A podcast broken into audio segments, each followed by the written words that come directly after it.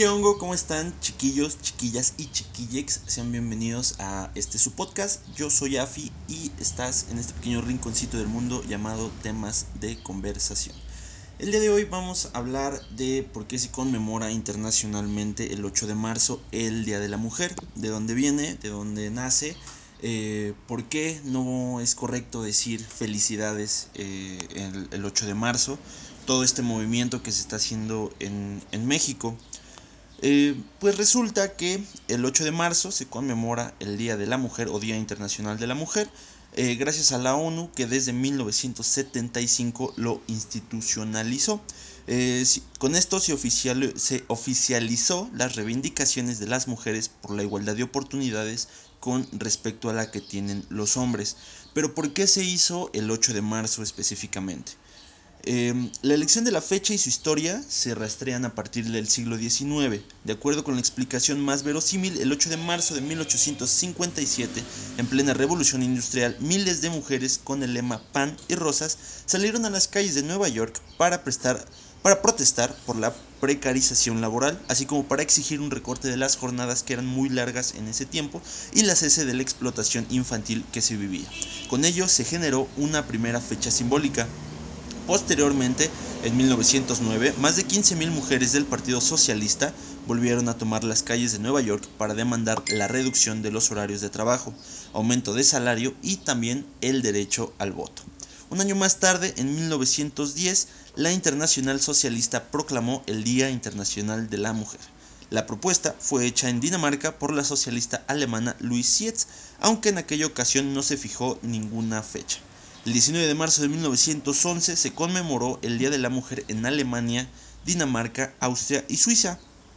Ese día se celebraron distintos actos políticos para exigir la igualdad de participación social de hombres y también de mujeres. Entre las exigencias se seguían demandando el derecho al voto femenino, al trabajo, a poder ocupar cargos públicos, al estudio y como principal eh, principio la no discriminación entre sexos. Eh, unos días después, el 25 de marzo, 146 trabajadoras de origen judío e italiano murieron en un incendio en la fábrica Triangle Schwartz en Nueva York. Este evento tuvo varias repercusiones en la legislación laboral estadounidense y posteriormente esta tragedia se reivindicó durante la conmemoración del Día Internacional de la Mujer, por lo que en ocasiones se suele citar erróneamente el 8 de marzo como fecha de incendio. Esta fábrica pertenecía a... Ay, ya se me olvidó el nombre, luego les digo. En Rusia, el Día Internacional de la Mujer se celebró por primera vez el último domingo de febrero de 1913, en 1917 después de la Revolución de Octubre y como reacción ante la muerte masiva de soldados rusos.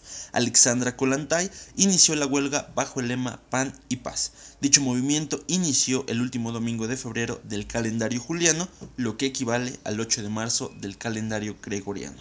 Tras la caída del régimen zarista, las mujeres ganaron más derechos con el gobierno de la Unión Soviética.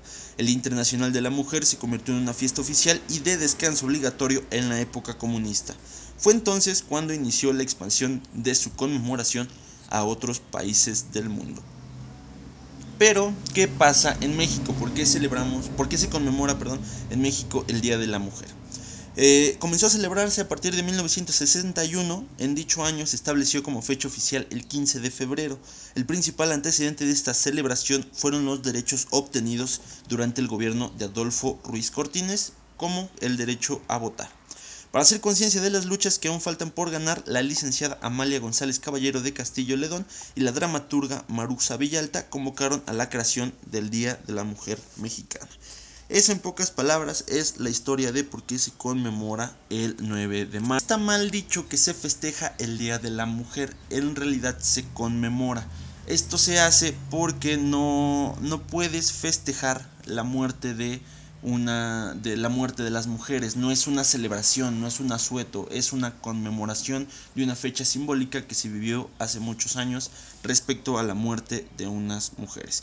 Eh, se recuerda la lucha de miles de mujeres por la equidad, por defender sus derechos y exigir un alto a la violencia de género que no solo se vive en México, sino que se está viviendo en muchísimos países alrededor del mundo. El 9 de marzo del de 2020 va a ser el primer día que en México tengamos el antecedente de un día sin ellas o un día sin nosotras, para el cual yo realicé un video que para las fechas donde se sube este podcast ustedes ya lo van a poder ver en el canal de YouTube. Eh, sin nada más que decirles por el momento, eh, esto es todo lo que les tengo que decir del Día de la Mujer. Pásensela chido, disfruten su vida y recuerden que si nadie te lo ha dicho hoy, yo te quiero mucho.